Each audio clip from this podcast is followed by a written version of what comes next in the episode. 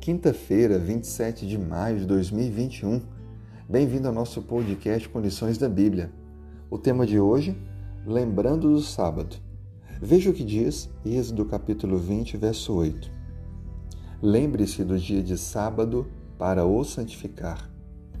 Nesse texto, a palavra lembrar, ela faz com que reflitamos sobre o que Deus fez as bênçãos que ele deixou reservada para aqueles que querem se relacionar com ele, reconhecendo assim a sua lei e cumprindo os seus mandamentos. A criação foi concluída com o sábado. O sábado é um memorial de todas as obras criadas por Deus. Ao separarmos esse dia conforme indicado na lei de Deus, estamos assumindo uma posição de povo do Senhor. Desta forma, reconhecemos os feitos de Deus no passado, nos preparando para as suas bênçãos no futuro.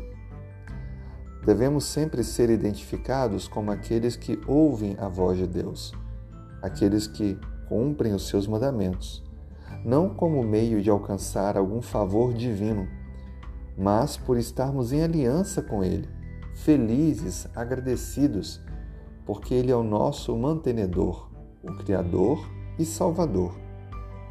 De forma geral, o mundo negligencia esse mandamento. Muitos consideram que qualquer dia é igual ou separam um dia diferente do que Deus definiu. Ao observarmos o sábado, conforme o indicativo bíblico da lei de Deus, estamos mantendo o nosso relacionamento de fidelidade com o Senhor e assim sendo identificados como seu povo. Esse sinal, ele também nos lembra da libertação que Israel experimentou ao estar no Egito.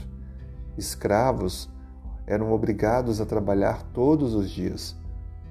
Mas, ao libertar o Senhor, o seu povo, do Egito, lhes deu não apenas a libertação da escravidão, mas as condições de poderem separar o último dia da semana como uma lembrança constante desta libertação.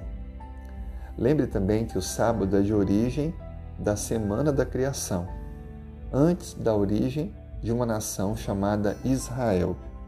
Por isso que ao separarmos o sábado como um dia especial na semana para atividades que honrem glorifiquem a Deus e que não sejam reflexo de nossos pensamentos ou desejos pessoais, estamos reconhecendo Deus como o Criador de todas as coisas. Programe-se para separar o próximo sábado e poder ter um dia especial na presença de Deus. Conheça mais sobre esse tema. Tenho convicção de que você, sem dúvida alguma, será muito abençoado ao separar o dia definido por Deus para o descanso, para a renovação e para o aprofundamento da sua caminhada espiritual. Que Deus te abençoe. Tenha um ótimo dia.